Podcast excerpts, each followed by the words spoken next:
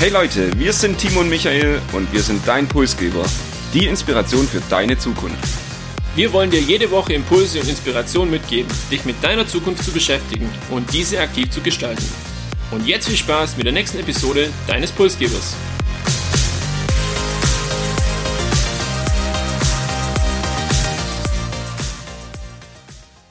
Und damit begrüßen wir euch zur nächsten Episode. Wir machen heute weiter mit unserer Serie zum Buch Zukunftsrepublik und nach der Arbeitswelt und Bildung geht es heute um die Gesellschaft im Jahr 2030 in Deutschland. Per Definition also um die Gesamtheit aller Menschen, kurzum um uns und unsere Zukunft. Wir reden über Herausforderungen der Gesellschaft, über Entwicklungen und vor allem auch über Visionen. Und zum Einstieg vielleicht eine Frage an dich, Timo. Was empfindest du wenn du an die Entwicklung der Gesellschaft denkst und welche gesellschaftlichen Herausforderungen beschäftigen dich heute bereits? Wenn ich mir so den Umgang untereinander aktuell anschaue, äh, muss ich schon feststellen, dass sich der verändert hat. Ich weiß jetzt nicht, ob es nur an Corona liegt oder ob es einfach eine gesamtgesellschaftliche Entwicklung ist, aber für mich ist aktuell so, dass wir eher auseinandergehen wie zusammen. Also das Thema Egoismus steht im Vordergrund. Jeder kümmert sich so in erster Linie ein bisschen um sich selber und es ist einfach nicht mehr so wichtig, was macht eine Gruppe, was machen meine Freunde, was macht vielleicht auch der Nachbar. Und plakativ spricht man ja immer von der Jugend von heute und irgendwie erlebt man tatsächlich auch in der Bahn so nicht mehr die Selbstverständlichkeit, dass man zum Beispiel für eine alte Dame aufsteht und daher kann ich dem nur beipflichten.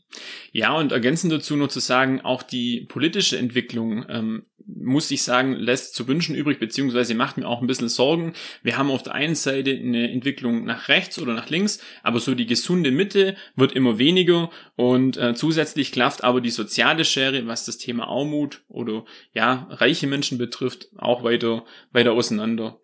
Und generell, soziale Medien werden immer wichtiger, wir wissen es, auch in Zukunft, aber wir brauchen irgendwie vielleicht auch Leitplanken, wie wir damit umgehen. In der momentanen Situation ist das alles so ein bisschen losgelöst und auch eine Art Shitstorm wird teilweise dort ähm, losgetreten und auch das Thema gesellschaftliche Entwicklung geht für mich, muss ich sagen, irgendwo in die falsche Richtung.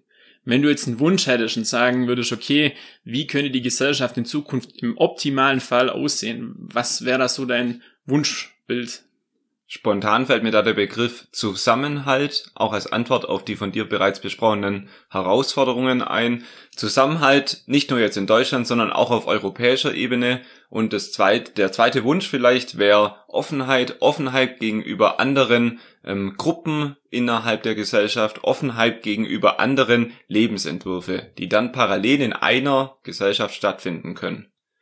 Wir haben aber versprochen, wir wollen uns auch über Visionen unterhalten. Und da haben wir heute, wie bereits in den ersten zwei Episoden zu der Serie, Visionen aus dem Buch Zukunftsrepublik mitgebracht, die wir gerne mit euch diskutieren wollen, beziehungsweise Diskussion verlagert sich zunächst in der Episode jetzt auf uns beide und ihr könnt dann im Nachgang eure Diskussion fortsetzen. Ich beginne mit der ersten Vision, da geht es so ein bisschen um die soziale Schere. Die ist bereits vor Corona weiter auseinandergedriftet und auch während Corona hat man das Gefühl, ja, es geht immer weiter. Die, die schon viel haben, leiden weniger unter Corona wie die, die bereits davor wenig hatten. Und diese politische Polarisierung, die du bereits angesprochen hast, erleben wir in ganz Europa. Und wir stehen so ein bisschen vor der Frage, spaltet sich unsere Gesellschaft? Die Antwort darauf und die Vision darauf kann eigentlich nur lauten, wir müssen Vermögen umverteilen. Und da ist so der erste Gedanke natürlich immer eine Steuerreform. Ich denke, die wird bis 2030 auch passieren und eventuell ist auch das Wort Digitalsteuer dann Realität. Digitalsteuer finde ich einen spannenden Ansatz. Wir hatten es bei uns schon mal in der Episode, wo es um das bedingungslose Grundeinkommen ja ging, als Ansatz auch hier mehr Gleichberechtigung oder mehr Gleichheit zu schaffen. Und ich denke, das wird auch der richtige und auch der wichtige Weg, weil wenn man sich jetzt anschaut, dass große Big Player wie Facebook, wie Google, wie Amazon relativ wenig Steuern zahlen und dafür aber jetzt kleine Unternehmen mit einem Spitzensteuersatz äh, beispielsweise ja äh, klarkommen müssen, dann ist das einfach eine Ungleichheit und da müssen wir uns definitiv annähern, dass wir hier wieder näher zusammenrücken beim Thema Steuern. Und mit dem Ziel, dass Gesellschaft dann auch wieder zusammenwachsen kann, weil natürlich, wenn immer nur die eine Hälfte profitiert, kann es nicht sein, dass die andere Hälfte das ja akzeptiert und da auch damit glücklich sein kann. Und wir müssen natürlich als Gesellschaft hier an die Zukunft denken und nicht schauen, dass später da zwei oder mehr Gruppen entstehen. Stimme ich dir vollkommen zu. Und wenn wir bei Big Players sind und den Namen Facebook gerade schon verwendet haben, dann schauen wir uns als zweites an, was die sozialen Medien in Zukunft machen. Also wie sehen die sozialen Netzwerke im Jahr 2030 denn aus? Aktuell ist es so, es gibt eine Eigendynamik und ein sehr starkes Wachstum, egal ob das jetzt Instagram ist, ob das beispielsweise auch Facebook ist und es geht einfach nur höher, schneller weiter. Und das Ganze nimmt aber eine ja, unkontrollierbare Fahrt auf, sage ich jetzt mal. Auch so Themen wie Cybermobbing. Hier besteht zusätzlich halt einfach die Gefahr, dass das Ganze irgendwann so ein bisschen aus den Fugen gerät. Und wie soll es 2030 aussehen, damit wir hier nicht Gefahr laufen, dass das Thema uns entkleidet? Es soll eine Pflicht geben zur Verwendung von Klarnamen, also sprich, wenn ich jetzt an Pseudonamen denke oder so, das soll verboten werden, sondern auch hier eine Authentifizierung, wenn man sich anmeldet bei einem Social Media Dienst mit Passwortabgleich beispielsweise oder dann über Video, dass ähm, der Name und alles auch kontrolliert wird. Und auch ganz wichtig, Transparenz über eigene Daten. Wenn ich jetzt gelegentlich auch was im Internet bestelle, dann habe ich zwei Minuten später beispielsweise die passende Werbung dann gleich bei Instagram. Ich weiß nicht, hast du da auch schon eine Erfahrung mal gemacht? Ja, ich denke, es geht jedem von uns so und du hast Transparenz angesprochen. Wir haben diese Transparenz nicht. Wir wissen nur, irgendwelche Algorithmen im Hintergrund arbeiten da relativ gut verbunden wäre natürlich wünschenswert, dass das sich in Zukunft verbessert. Und ich weiß, da gibt's auch schon erste Bestrebungen. Auch Apple plant jetzt ja hier diese Transparenz zu erhöhen und vor allem dann auch in Richtung Facebook beispielsweise, dass der Nutzer da aktiv zustimmen muss, dass solche Themen im Hintergrund passieren. Ich finde es auch schwierig, klar, man weiß, es ist ein Algorithmus im Hintergrund, aber wie funktioniert der? Was für Daten ähm, zieht sich dieser Algorithmus? Und wenn ich jetzt an die klassische AGBs denke, die in der Regel ähm, 35 Seiten umfassen mindestens, das liest sich ja kein normaler Mensch durch. Und ich glaube, da den Weg, wo Apple geht, das wird auch die Zukunft sein müssen, dass man transparent auf einer Seite beispielsweise wirklich erfährt, was passiert mit meinen Daten und wie auch das Verständnis schafft, wie kommt jetzt quasi auch diese Werbung dann, diese algorithmusgesteuerte Werbung irgendwo zustande. Und ich würde nicht mal sagen, dass man es zwingend verbieten muss. Gerade wenn wir über Daten reden hier in Deutschland, sind wir ja doch langsamer wie viele andere Teile der Welt, weil wir eben einen hohen Wert auf Datenschutz äh, legen. Gerade im Bereich von sozialen Medien wird mir erstmal, oder jetzt Facebook und Instagram konkret genannt, wird es mir schon mal reichen zu verstehen, was passiert da, ich bin ja dann aktiv bereit, meine Daten auf Facebook zu teilen. Das wäre für mich okay, aber ich würde trotzdem gern verstehen, was im Hintergrund passiert. Das Digitale und vor allem im Social Media Bereich, das darf keine Grauzone sein und wir brauchen da einfach auch klare Gesetze und klare Richtlinien wie im echten Leben. Und das Ziel und um das Ziel zu erreichen, ein gutes Miteinander, ohne Diskriminierung, ohne Mobbing und Hass und die Vorteile von Social Media wirklich auch in Zukunft dann breiter auch noch nutzen zu können. Wie du weißt, bin ich ja so ein bisschen ein Verfechter von so einem Social Media Führerschein und habe das auch hier und da schon mal in der Diskussion anbracht. Kannst du dir sowas vorstellen? Ist sowas für dich denkbar oder ist es auch überhaupt umsetzbar? Besonders für ältere Generationen denke ich mir oft, wäre so ein Führerschein sicherlich hilfreich gewesen. Spaß natürlich beiseite. Ich denke, es geht mehr darum, die Konzerne in die Pflicht zu nehmen, Rahmenbedingungen zu schaffen, als jetzt dem Nutzer zu erklären, wie er mit Social Media umzugehen weiß. Aber sicherlich, wenn es da Aufklärung gibt oder wenn das nötig ist, würde ich dem auch offen gegenüberstehen. Ich würde dann auch direkt weitermachen mit der dritten Vision, die wir aus dem Buch mitgebracht haben. Es geht um KI und Algorithmen, die immer mehr Alltagsentscheidungen für uns Menschen übernehmen. Wir werden 2030 im Einklang mit Robotern und mit künstlicher Intelligenz, also KI, leben. Ein paar Beispiele. Meine Nachrichten beim Frühstück werden individuell für mich ausgewählt, also nicht mehr die aus dem Radio für alle, sondern die KI bestimmt für mich relevante Nachrichten. Die Essensauswahl, was ich abends bestelle, trifft die KI, weil die weiß viel besser, wie ich mich fühle, was ich heute mag, was ich die letzten Wochen hatte und kann dann viel besser bestellen, was ich eigentlich mag. Genauso der Kühlschrank, der ein leeres Sortiment automatisch an den regionalen Biobauer von nebenan meldet. Patrone kommt am nächsten Tag mein frisches Gemüse.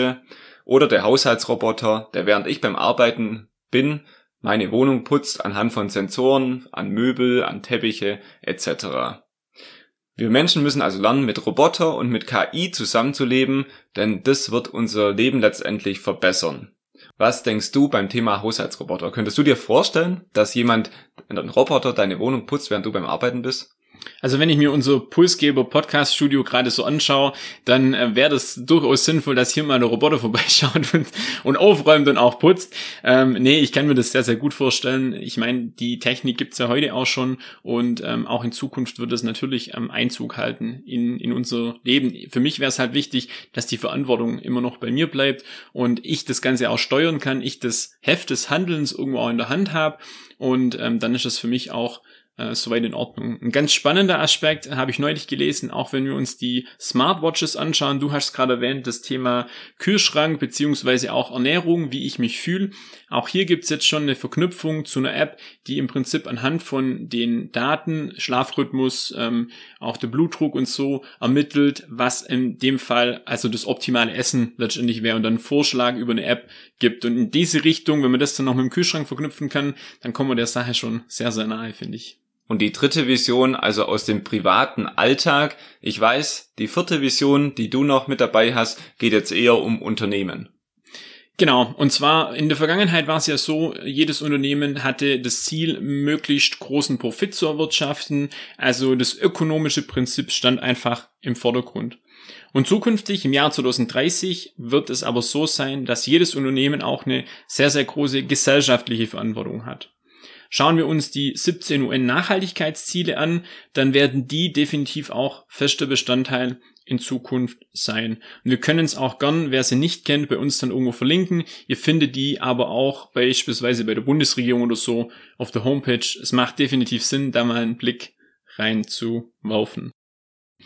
Ökologie und ökonomische ähm, Indikatoren, aber auch das Soziale sollten zukünftig einfach im Einklang sein in dem Unternehmen. Und wie gelingt uns das? Ich möchte es mal am Beispiel vom CO2-Fußabdruck machen. Es wird ja viel drüber diskutiert, auch im privaten Umfeld, auch äh, manchmal so ein bisschen äh, mit Humor, ja, du hast einen schlechten CO2-Fußabdruck, aber genau das ist der Punkt. Bei Unternehmen wird das ein wichtiger, eine wichtige Kennzahl in Zukunft werden und auch sogar eine, wie eine Art Währung vielleicht auftreten. Weil wir müssen die CO2-Emissionen laufend analysieren, wir müssen sie auswerten und müssen sie aber vor allem auch reduzieren. Und so wird es im Jahr 2030 sein, dass in dem Unternehmen jede Abteilung ein eigenes CO2-Budget oder CO2-Ziel hat und dann beispielsweise, wenn ich mir jetzt vorstelle, ich kaufe Produkte ein, ich bin im Einkauf tätig, dann geht es halt nicht mehr nur um das günstigste Angebot, sondern dann spielt eben auch das Thema Arbeitsbedingungen, Nachhaltigkeit und auch die Lieferkette, vielleicht auch, ja, der CO2-Wert des anderen Unternehmens eine Rolle. Und im Einklang von diesen Faktoren wird dann auch der Zuschlag jetzt dann beispielsweise erteilt. Und Nachhaltigkeit und gesellschaftliche Verantwortung geht natürlich weiter, wie nur in Anführungszeichen CO2 zu reduzieren. Das geht dann weiter mit sozialen Projekten, mit sozialen, ja, Kriterien, die natürlich hier auch relevant sind für gesellschaftliche Verantwortung von Unternehmen.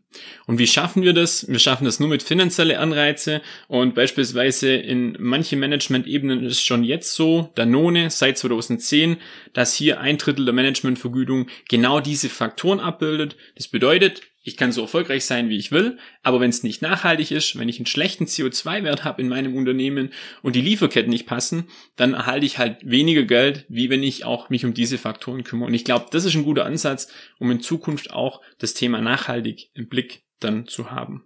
Und ich fasse für euch jetzt nochmal die vier Visionen aus dem Buch kurz zusammen. Wir hatten über die Umverteilung von Vermögen über Steuern gesprochen, über rechtliche Rahmenbedingungen für Social Media, über KI und Roboter, die ja Einzug in unseren Alltag erhalten werden und letztendlich über gesellschaftliche Verantwortung von Unternehmen, die zunehmen wird. Auf was freust du dich bei diesen vier Visionen oder auch darüber hinaus am meisten Gesellschaft im Jahr 2030 in Deutschland?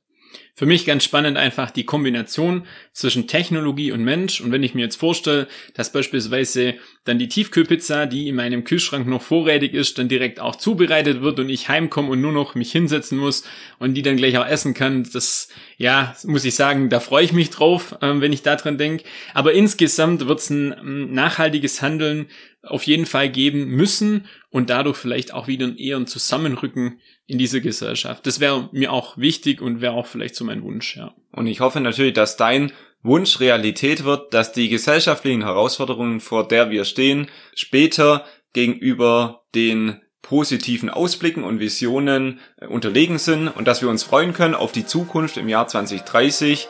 Zu guter Letzt noch der Hinweis, das war heute aus unserer Serie Episode 3 von 6. Wir haben also noch für euch das Thema Politik, Gesundheit und Wirtschaft, auf das ihr euch die nächsten Wochen freuen könnt. Wir werden kommende Woche auch wieder auf LinkedIn etwas zu diesem Thema Gesellschaft im Jahr 2030 posten. Wir freuen uns hier auf Diskussionen mit euch. Also wenn ihr uns noch nicht folgt, tut es gerne. Und ansonsten hoffen wir, dass bald das gesellschaftliche Leben wieder zurückkehrt, so wie es alle vor der Pandemie kannten und wünschen euch eine spannende und gute Woche.